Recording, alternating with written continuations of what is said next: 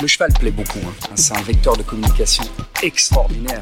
Avant d'être un cavalier, c'était important d'être un, horseman. Always put the horse before the personal ambitions. Vraiment un cheval incroyable. Voilà quelqu'un qui est champion olympique et qui n'est pas ordinaire. Sans remettre en question, il peut se servir des défaites pour être meilleur après. Ce feeling, je l'ai eu directement avec Caleb. On fait du haut niveau, il y a le côté financier, c'est comme ça. Aller en compétition parce qu'il est bon, pas parce qu'il paye une table. Moi, je veux pas euh, courir mes chevaux pour l'argent. If you can do it in a way that doesn't take too much out of your horses. Quand on voit l'évolution en, en 10 ans de temps, euh, qu'est-ce que ça va être dans 10 ans? Pouvoir motiver les jeunes à aller au bout de leurs rêves? Forme de très très bons compétiteurs. Je ne vais pas dire que ça forme des hommes de chevaux. Pour moi, les bons moments, ils sont à venir. Aujourd'hui, réussir sa vie, c'est avoir la vie que l'on souhaite.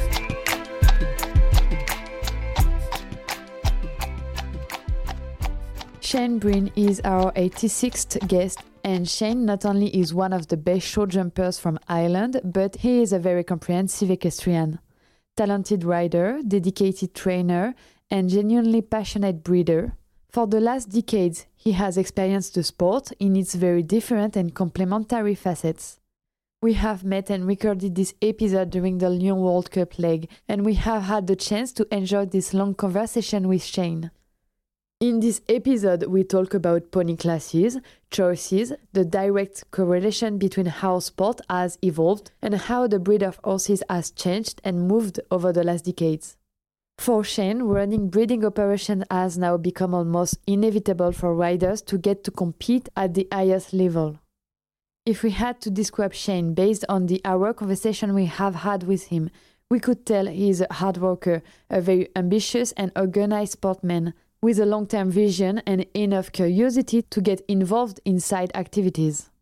As this often occurs while meeting a new guest, we have been deeply inspired by our conversation with him and really hope you will be too. As always, do not forget to send us private message on Instagram or Facebook to share your thoughts with us after listening to this episode. This episode with Shane Breen is sponsored by Bombers. As you will hear in the episode, according to Shane, the key to success in equestrian sports and show jumping often rests on very little details. Tiny changes can fundamentally improve the way we ride, compete, and perform. This mostly falls on details such as a better balance, a stronger mind, or even a more suitable bit. Bits we all know how significant they are in our riding and how we must accurately think and feel when picking up the right one. Today we would like to talk about Bombers bits. Bombers horse bits are entirely handcrafted in their own factory in South Africa. Their philosophy is the following. If pressure equals resistance, then resistance equals lack of control. Here is, in a few and very smart words, how important bits are. To develop their range of bits and foster innovation, they have worked in close collaboration with horses and riders. That is why making those bits by hand is so important. This allows them to adjust, to adapt, and to eventually design the perfect bits that will help riders to better bond with their horse. Every horse is very unique, and picking up the right bit for them is absolutely essential to protect their wellness. You can find the list of worldwide Bombers retailers in their website bombers.co.za and follow them on social media for further info about their philosophy and technology. Well, let's start this episode. We wish you a very pleasant time listening to this conversation with Shane Breen. Hello, Shane. Um, thank you for being here. We are in Lyon I'd like to take a couple of minutes to introduce our episode. So, you were born in 1974 in Limerick, Ireland. So, it's an Irish city located in the southern region of Munster.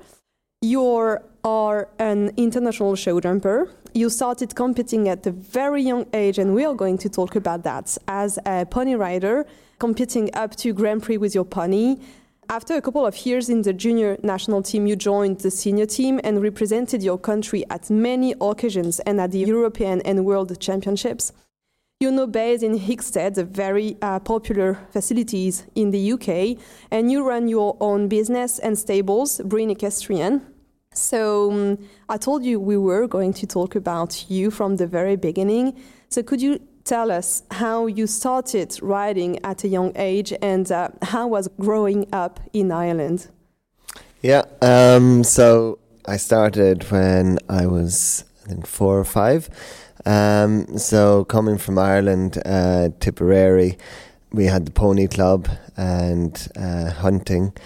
And I think that's a great foundation for any young person, um, child to to go on the hunting field um, and go over the natural terrain. I think it's good for your confidence and your balance, and it kind of tests you a little bit in the sense of fear um, because you meet some of these challenging hedges and rivers and walls. So the variation is huge. So I did that uh, with my father, brother, and sister. Um, my mother, she wasn't so horsey. She loves the horses, but she she never rode. So I did that with my my siblings, uh, my uncle and my father, and then we got into the show jumping, and I had a very good little 12-2 pony called Skellig Lady, which we bought in a fair in Ballinasloe. So I was with my dad when we bought her, so that was um, kind of exciting to pick out your first pony, and then you you go to the shows and it doesn't even matter if she's not a superstar; she's a star in your eyes. So you just have a, a, bond with, with that pony, and then it went from that to um, a 13-2 called Pewter, and he was amazing. And then 14-2s, I had a, a pony. Again, I went with my father. Um, he was called Arctic Sprat, and he was um, interesting. He, he, he had a lot of blood. He was nearly like a thoroughbred, but he and I clicked quite well, and we won the championship at the RDS and he won the national championship in Navan, which was which was two great achievements. And alongside him, I was very very fortunate to get Mr. Boogie, and Mr. Boogie um, in Ireland was a legend. He had done many Europeans. Um, I think he did his first one with Peter Smith. He won a silver medal. He'd he'd medals draped all over him. Um, it was unbelievable to get the ride on him, and I got him. He'd he'd had um, an infection in his eye, and they had to remove the eye. So it was his first year without, and it was interesting. He had kind of lost his confidence a little bit, and then I took over the ride, and I was at home, and he was very unsure about jumping the jumps. And you know, we all kind of ride, and their heads are straight, and everything is correct. And and he he kept stopping. So then I was walking around and my reins were a bit loose and I noticed that he turned his head a bit sideways. I thought, oh. So then I jumped a few jumps and he was perfect. I just left his head out. He turned sideways and he got his vision again and and he did we did 28 competitions and he won 23 of them. And he was silver medal uh, at the Europeans. Uh, Marlon Bayard Johnson beat me. He was sensational pony. And and I think then I got the bug after you know having won Dublin and won a Europeans. And D- Dublin was quite special because when I was a kid sitting there in the stand with my parents and I, we watched the Aga Khan one day and I remember Eddie Macken he jumped a clear round and as a kid when you're 8 or 9 you think wow I just want to do that. And then you know you win with your pony, and then Dublin has been a very very lucky place for me, um, having jumped double clears in the Aga Khan and won the Grand Prix, and so it's kind of I suppose in many ways like living your dream, but. You know, I uh, going back to the ponies, it went then from ponies to the juniors, and I had a very good horse from a friend, Jimmy Flynn, who had Heather Honey with Paul Darragh, and he'd Heather Blaze with Robert Splaine, and I had Diamond Heather, and she was seven years old, and we went to the Europeans, and we just missed out on a medal. We finished fourth, and then we went to the Young Riders, and my uncles, my family, they bought me an amazing horse off of Max Hauri called Macho Man. originally came from Ireland, actually came from Tipperary, really, and brought him back from Switzerland, and he was like he gave me my first taste of senior international jumping. We did the Young Rider Europeans. He unfortunately was slightly lame before the final. Um, he'd put up a little bit of a leg, which meant I had to withdraw from the final, and that that was devastating because I was sitting in pole position, so that was that was a bit of a blow. But you know, you think of the welfare of the horse, so we withdrew, and then we went on to uh, jump on senior nation cup teams, and that was my first time to get to Hickstead. Tommy Wade was chef d'équipe, and Tommy was kind of a, a mentor to me. He was a neighbour. He was a legend with the little pony called Dundrum when I was, I think, 15, because Tommy then trained some race horses. So I, I tried a little bit of racing, and then that was another interesting evening. Um, I had to make a decision whether I would be a race jockey or a show jumper. We had some owners, and Dad said, "You gotta, you gotta decide like what you're doing." So Tommy Wade called into the house, and I said to Tommy, "You know what? What do you think? What what should I do?" He said, "I can't answer the question for you, but I can advise you in that." He said, "If you go show jumping, he says you have the ability and the talent, but you got to find the horses and the owners. And if you go racing, you will be." Very lucky if you don't break every bone in your body. um, so I thought, ouch, that that's not so pleasant. And um, yeah, I made I made my decision to go show jumping, and that was that. Could you tell us about you and describe your personality, Shane? I have read an interview given by your student, Georgia Tame, in which she declared, What I have really learned while I, I've been with Shane is the value of hard work. Is this what best describes you? Um, I would say yes. I think I'm um, very honest, um, very focused. When I get an idea about something, I like to follow it and, and see it through. Uh, quite passionate. And I do honestly believe no matter what you do without dedication and hard work, you're not going to achieve your goals and aspire to to the person whom you can be. So I think to sum it up, yes, I think a bit of hard work never killed anyone. So you told us about the past, the young you um, building up his career uh, to be where you are today, part of the national team riding the Nations Cup and being very successful in the international scene. Um, you now run a huge business. You do riding, you do training, selling, and now breeding. Um, can you tell us how each of these branches work for you? Are they functioning on an independent basis or are they interconnected, you know, for you? Is this your system that's all based on mixing everything that you can to be successful in in the ring?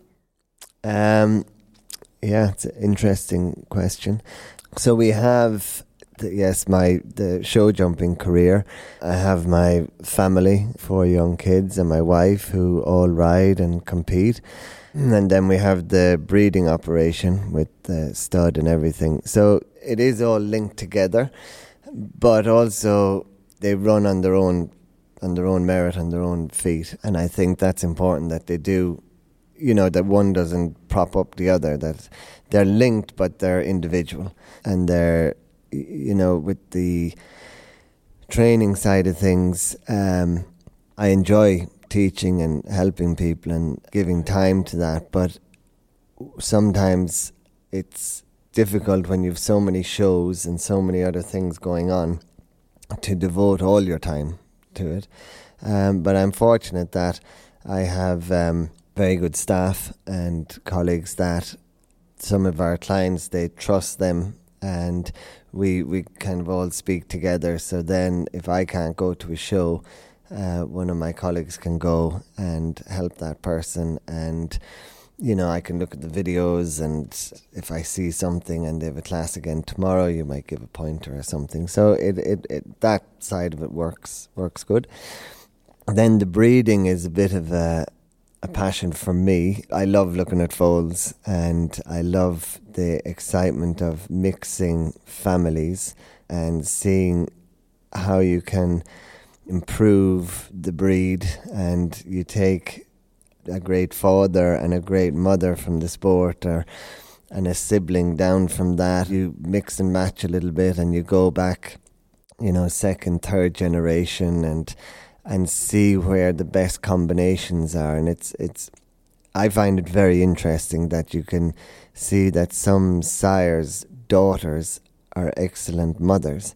It's it's just fascinating you know? It's not it's not a you know, it's not that you you breed a, a, superstar that the brother or the sister are going to be a superstar. They're all complete individuals, and that's why I think as breeders we end up get, getting a little bit bigger than we actually planned because it is power in numbers, I suppose. Um, because they're not all going to be superstars, but they all have a job in life, whether it be eventing, dressage, jumping, hunting. There, there is a job for all of them. For me, I, I, I love to sell them. I love to buy them. I love to sell them, and and then for the person who buys them, that it goes to the right person, and then you watch them and follow their career, and it's lovely to get the feedback from the person who has it, and that they're super happy, and that that animal can can reach the, the targets that its rider sets out for it. It's a wonderful sport that we're in, and you know we'll sit down tonight and watch the Grand Prix and Sunday the World Cup. But you know they're probably the two main classes. But to sit down and watch even the pony, the children riding and everything, and you know they're they're the foundation, and you know to follow it through from pony riders up to Grand Prix World Cup riders and it's just fascinating and how the sport has evolved and and that is reflected in the breeding.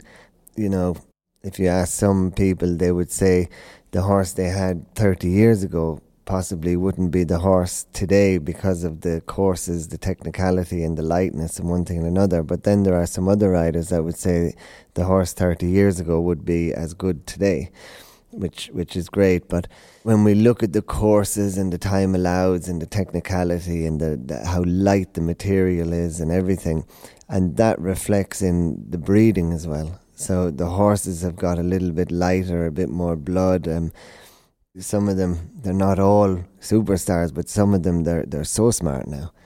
It's how the sport has developed, the breeding, the, the, the breed of the horse has developed and and I think that's why it goes hand in hand. The horses, I personally think, have excelled, and the courses and the course designers have also excelled and made it a bit more difficult. And you know, I as a professional rider, every show I would go to, I would turn around to to other riders, whether it's Peder Fredricson or Marcus Ehning or Luca Beerbaum or Scott Brash, anybody, and you will discuss a course, and we're all in it to beat one another, but we're also there to, to listen and to learn and take advice. Um, it, it's very interesting when you look at um, other professionals and fellow colleagues that you know you can sit down and talk and they can they can say something about what how you are riding a particular horse and it might be just a tiny tiny little tweak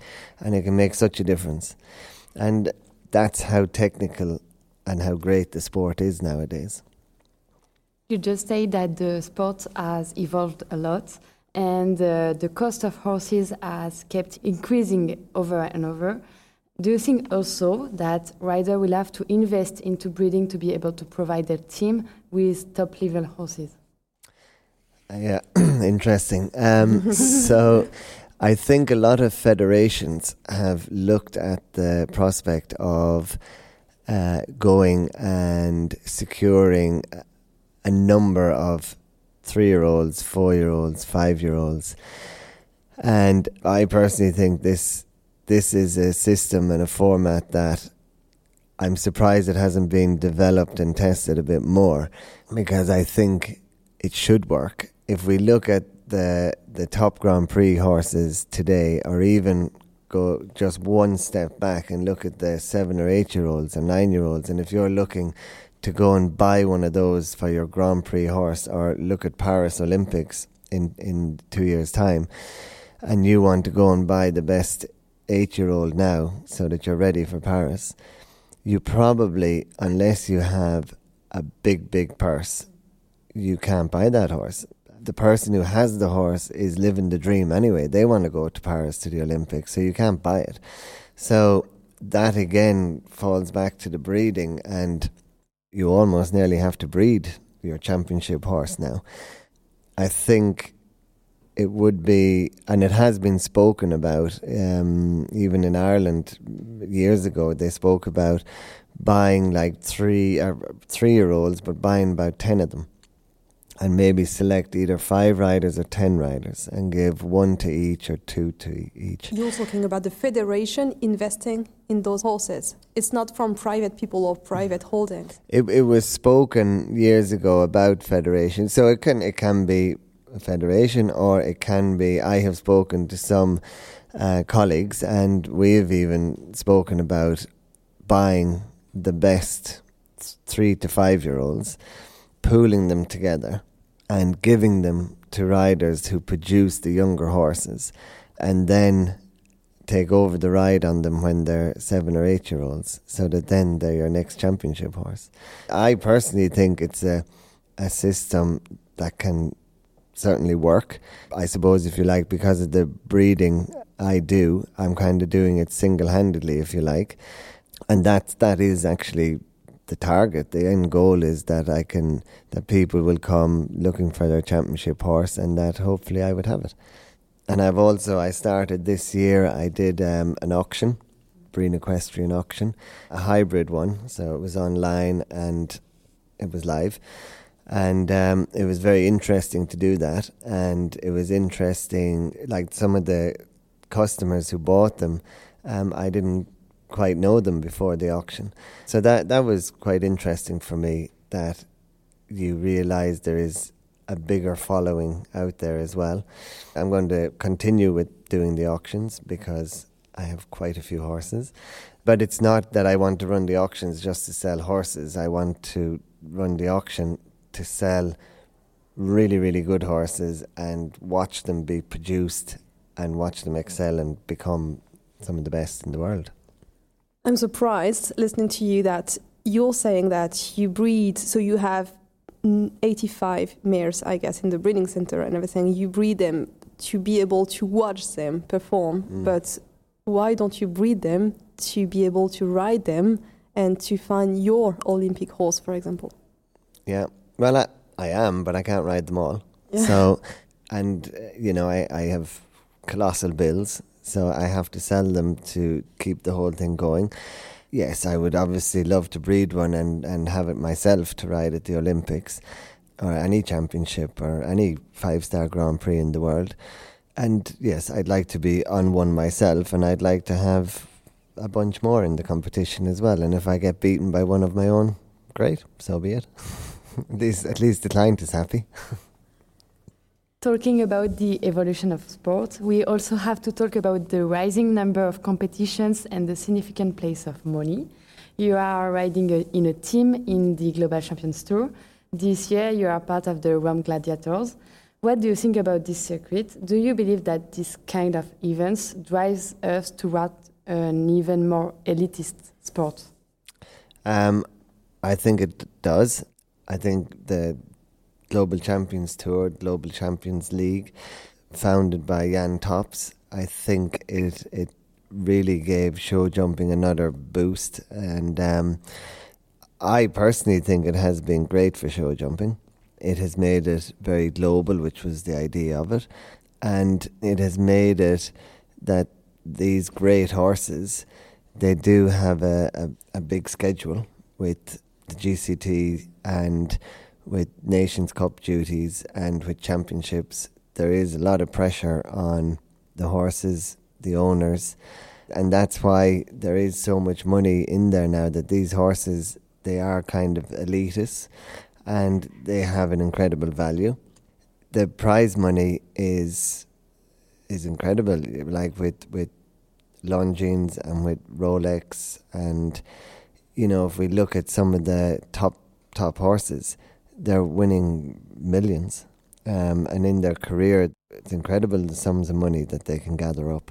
And as riders, you know, you have the, the Rolex Grand Slam as well. And, you know, you have all these also leagues, rider leagues as well, which are, there are big pots of money at the end of it. So I think overall, the sponsorship seems to be quite forthcoming. Um, I think show jumping is an attractive sport. It has attracted sponsors, it has attracted investors, owners.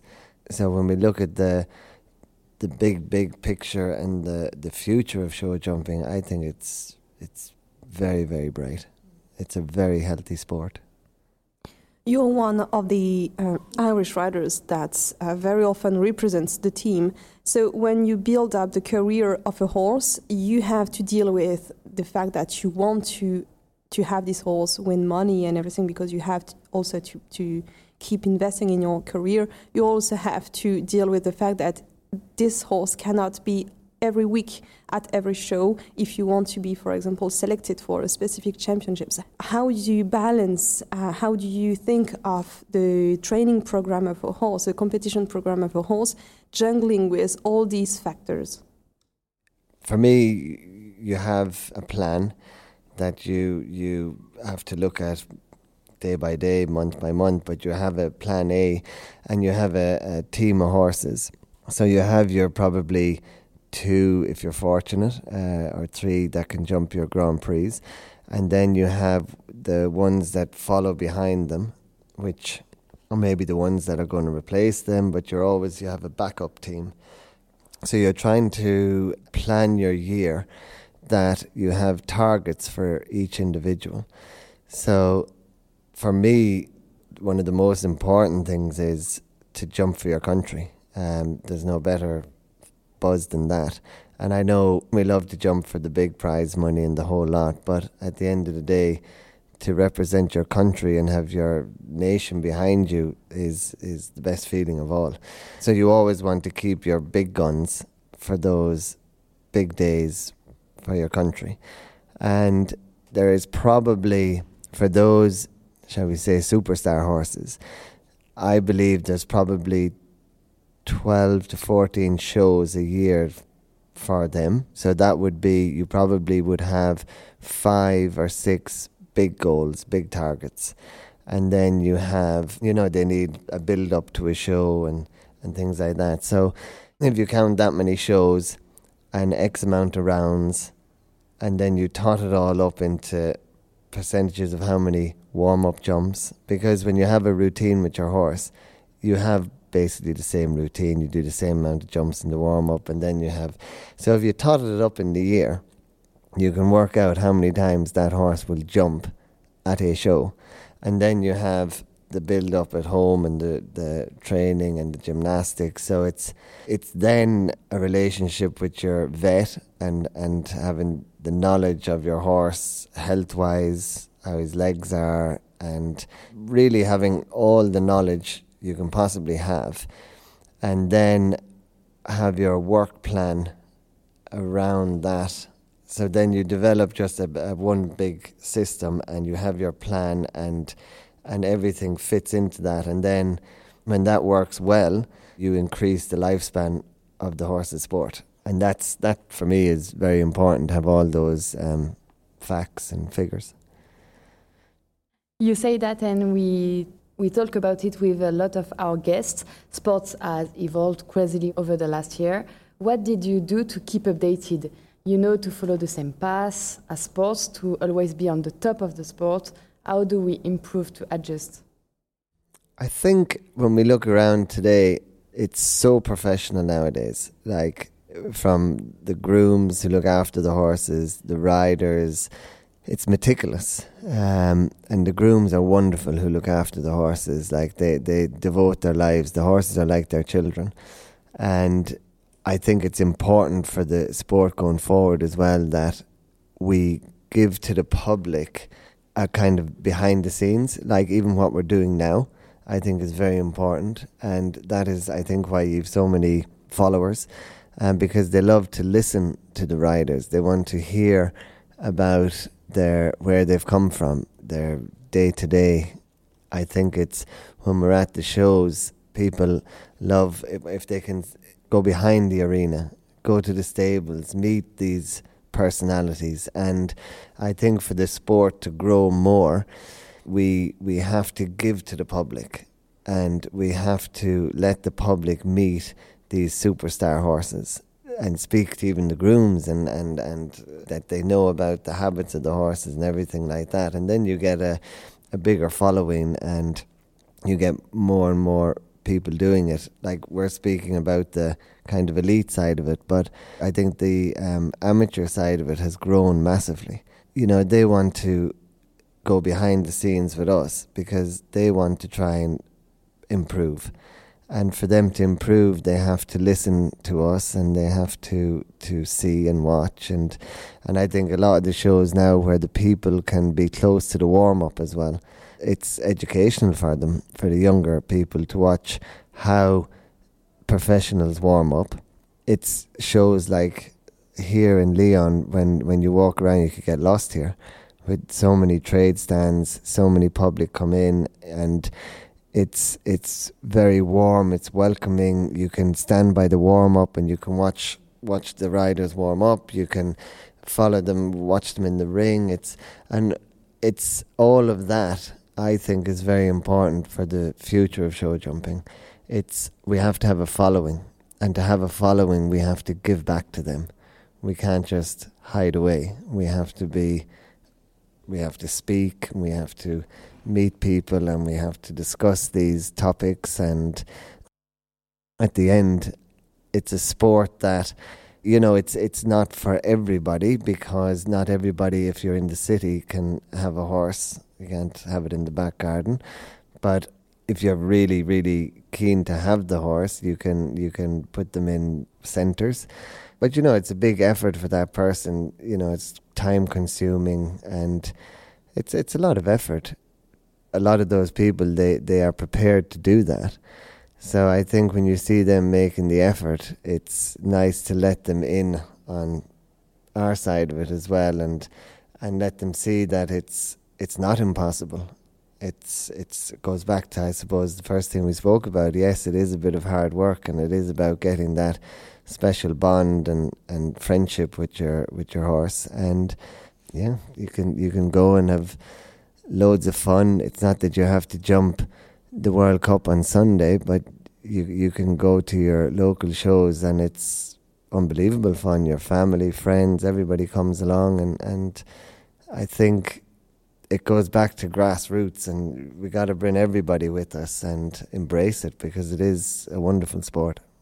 What I'm going to talk about is just the wide. Um continuity of what you were talking about, but are you sometimes afraid that horse riding, show jumping might at some point be restricted or prohibited from the Olympics, but also like in the general, you know, uh, world, um, as we can see people and communities or associations trying to prohibit the sports, like the use of animals and horses for sports and for uh, work.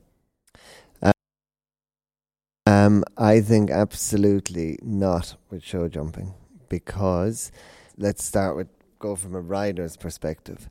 We have, if you wish, air jackets.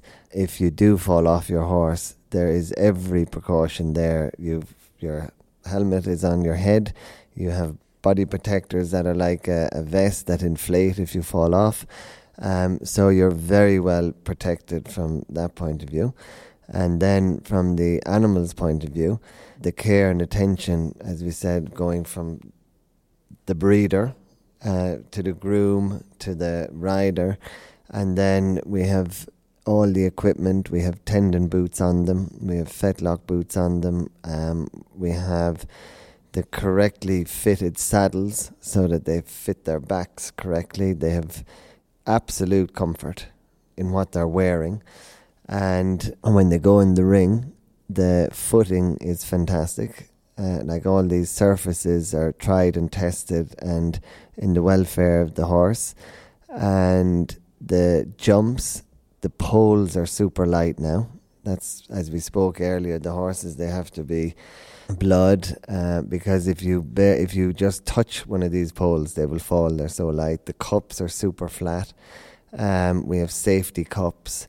So, from a health and safety point of view, I think show jumping is absolutely perfect.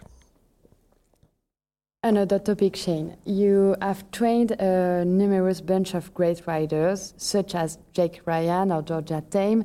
You also ride with the French rider Nina Mallevaey in the Rome Gladiators teams. What do you think of this upcoming generation of great pilots? Do you believe that our sport turns to become much professionalized? That's interesting. Like on the Rome Gladiators team, it's um, owned by Mark and Tara Ryan, and they're lo- lovely people. Great to ride for them. And Nina's on that team, as is Edward Levy, uh, two French riders, and they're awesome talents. Super. And if we look at the Irish, when I moved to Hickstead, Douglas Bunn called it Mixstead because so many Irish people came with me. Um, but great talents um, like, as you say, Georgia and Jack Ryan, David Simpson, Michael Duffy. There's my brother has come over, Trevor Breen, and Brian Cassidy. There, there's a bunch of us around there. But even to go the next generation down, and if we look at the ponies European Championships this year, the Irish were incredible there. But if we look at those kids, and not just the Irish, but all of them, but it's I think if we look for a where they where they come from, I think speaking from the Irish point of view, a lot of those kids that won the gold medal this year, and then individually gold, silver, bronze, and I think they were fifth as well. And I jumped with a lot of those those kids, their parents. I jumped with their parents, and they were extremely talented riders. So they give that knowledge and experience that they've had to those kids. I think it goes a little bit back to hunting. I know all of those kids. They've they all go on the hunting field, and they're just to sum it up in a word, they're horsemen. They just have an incredible feel, they have an incredible instinct, and they're always with the animal. And then uh, outside of Ireland, I watched the pony class this morning there at 8 o'clock. And in the UK and everywhere, there are some great kids to ride. So I think that the riders and how the sport is, that it's actually getting better. Um, and I don't mean to be rude to the the people, us now, us oldies, and and and the riders uh, gone. But you know, I think it's horsemanship, but there's a style, and these kids, they're intelligent. They watch these other riders, like you know, Daniel Deuser is a great example of rider, like incredible rider, and um, and Julien Epaillard a, a, different style, but like an absolute winning machine. Like there's no man faster on, on a horse with so much style and finesse. It's and and these young kids they're watching it and they're watching it, and and they all they aspire to is beat beat beat Julien Epaillard, beat Daniel Deuser, beat Peder Fredricson, and that's what it's all about. And you know, and those names I just said, and and like Ben Maher, Scott Brash, those kids that we're talking about they can go over to those guys and speak to them and, and everybody is open and, and happy to talk about or to help or to give advice or, or just a little a little thing just say a little thing. And every little thing can make an impression in your mind. And so yeah i think the the younger kids are even better than us now. Do you still have five minutes for us? Yes. We we still have a couple of questions, yeah. two questions, I think. But um, you were being perfect because I wanted to talk about hunting and you just perfectly introduced the topic. We know that Ireland and the UK have one specific common denominator, hunting. And a lot of riders um, from from those nations started riding while hunting. And I also read that um, as of today, you still use hunting uh, when you want to improve, for example, the bravery of horses. When we think of Irish show jumpers, uh, British show jumpers, we think of Bertram, Allen, Harry Charles, and all these young guys. Do you think that hunting is shaping the way you ride, or is it something you learn? Like you seem all to be very uh, fast-forward riders, you know, competitive in the the speed classes. Interesting. Actually, when you mentioned Bertram Allen, the first time I ever saw him was in the hunting field in Wexford, and I was riding beside Michael Condon, and I said to Michael, "Who's that little kid on the little white pony there?" And I think Bertram would have been about 10 or 11 at the time. And Michael said to me, Oh, that's young uh, Bert Allen's son, Bertram. And I went, My God, he can ride. And he said, Oh, yeah, he's, he's a good little kid. And then we were later on in the evening and we came to this very, very big bank. And uh, Michael jumped out and I jumped out. And I thought, wow, that was a big bank. And I just looked back and there's the little Bertram Allen coming out on this little white pony, and I thought, bloody hell. and uh, and then yeah, Bertram Allen. Yeah. So, but I think yes, the hunting helps, but it is a slightly different style, jumping banks and ditches and into rivers and doing all that, uh, compared to the art and the style and the skill of show jumping. But it does go a little bit hand in hand with horsemanship where you get that understanding and you get the courage yourself that you can that you can inspire a horse to give more and and that a horse you can you can give the horse the confidence not to fear and horses instinctively can can feel that from a rider I think a great one of the greatest people I've ever seen to do that is Paul Carberry. He's a national hunt jockey who won the Grand National and everything. He's a great friend and he is an incredible horseman. Like, if a horse thinks that's impossible to do, in 30 seconds, Paul can give it the confidence that it's actually quite easy to do, and the horse just does it. And you know, that's that's. I think that's a bit unique in a person that can inspire a horse to do that, and he did it in on the on the race course so many times with so many so many horses and that might be condemned as a bad jumper and had given riders some falls and Paul would see it as a challenge to win with that horse. Not even to win, just that, that the horse would have a clear round on the race course and he did it time and time again. And you see a range like you see Bertram Allen out hunting, you see Paul Carberry out hunting, and you see, when Peder Fredricson came with me last year, you see him out hunting, and it's it's beautiful to watch, and it doesn't matter what obstacle they meet, they they just glide over it perfectly, and and then you see them in the arena, jumping the World Cups, the Olympics, the everything, and it's just perfect. Last one topic, Shane, I think. Um, in an interview on Clip My Horse, you said that your success was due to your family and a family effort. So you have four kids and a wife, Chloe. How do you manage your career and your life? Have you found the right balance between family time and sport? Yeah, the one answer to that would be Chloe. yeah. okay. She, um, yeah, no, it, it it is difficult, but Chloe keeps me in check, and you do have to be mindful of your kids, and it's very, you know, it's they grow up so fast, and you don't want to miss it and you have to you have to be mindful of that and Chloe is wonderful that she keeps me in check.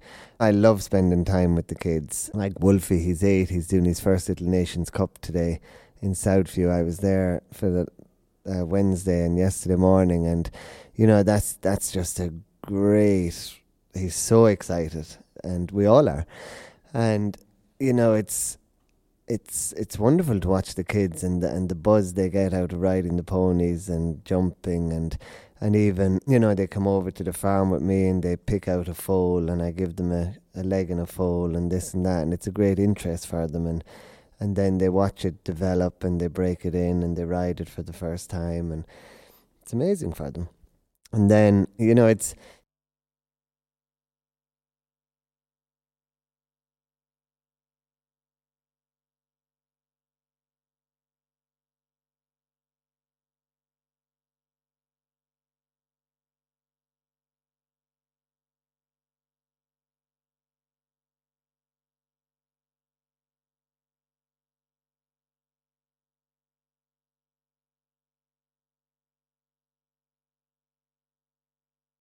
family is so important um, to have around you for support and everything. It's and my brother Trevor and his wife Caroline live down the road, and then um, my sister is in Ireland and she does a bit of hunting, and my dad is um, at our home place in Ireland, and he's 78 and he's told me he's going hunting again this year, which is amazing.